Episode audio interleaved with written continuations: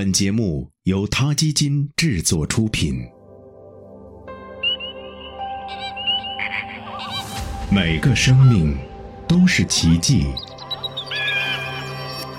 每个灵魂都有尊严，每个生命都重要。他 Radio 讲述他的故事。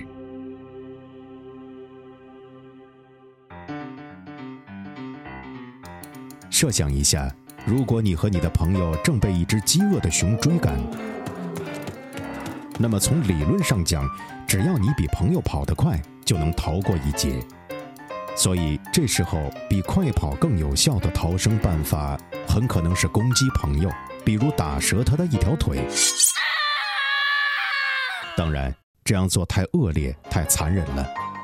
但一种学名叫大头荔枝里的南美淡水鱼就会这么干。这种鱼只有几厘米长，看上去很普通，毫无杀伤力。它们成群生活，以浮游生物、植物和碎屑为食。有的当地人会把它们当宠物养。大头荔枝里经常会进入水电站的机器。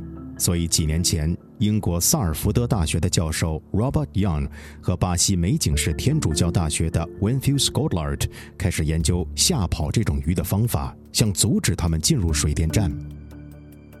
在研究过程中，科学家们却意外地发现，面对捕食者，大头荔枝鲤之间会反目成仇，发生背叛行为。科学界的普遍共识是。鱼类受伤后，通常它们的身体会释放一些化学物质，而这些物质会成为吸引天敌的危险信号。大头荔枝鲤是不是想通过攻击同类，让别的鱼释放化学物质，吸引捕食者，从而令自己脱险呢？为此，Robert 和 Vincius 设计了一个实验，他们分别饲养了八组大头荔枝鲤，每组八条，每组鱼的大小都差不多。然后，他们把这些鱼分别暴露在三种不同类型的敌人面前。第一种是主动攻击型的捕食者，第二种是饭来张口型的捕食者，第三种是苍鹭这样的鸟类。面对第一种敌人时，八组大头荔枝里都选择了交出组里的一条鱼，靠增加这条鱼被捕食者注意的风险实现自保。那条不幸的鱼会遭到鱼群的撞击、撕咬，群起而攻之，只能疯狂逃窜，独自游荡一阵后再重新加入鱼群。但面对其他两种敌人时，大头荔枝鲤就不会攻击同类，只会游得更快些，警惕性更强些。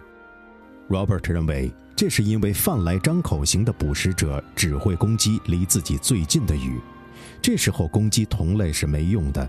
如果因此耽误了跑路，就更得不偿失了。至于苍鹭这样的鸟类，是不能察觉受伤的大头荔枝里释放的化学物质的，所以这时候攻击同类也是白费功夫。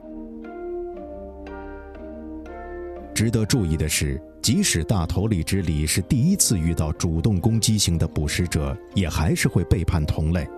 这说明这种背叛行为是天生的，不是后天学会的。Robert 说，在生死攸关的时刻，个体都是自私的，但像大头荔枝里这样自私的这么直接明显的，确实也不多见。他特别强调，在实验中，大头荔枝里生活的群体比较小，每条鱼都有八分之一被攻击的可能性，这样高的概率让他们有更强烈的动机背叛同类，保全自己。看来，自私并不是人类特有的天性。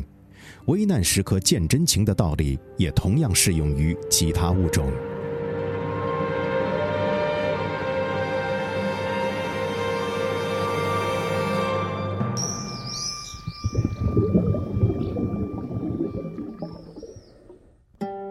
他 Radio，中国大陆第一家动物保护公益电台，在这里，我们讲述动物的喜怒哀乐，尊重生命。善待动物，它的世界因你而不同。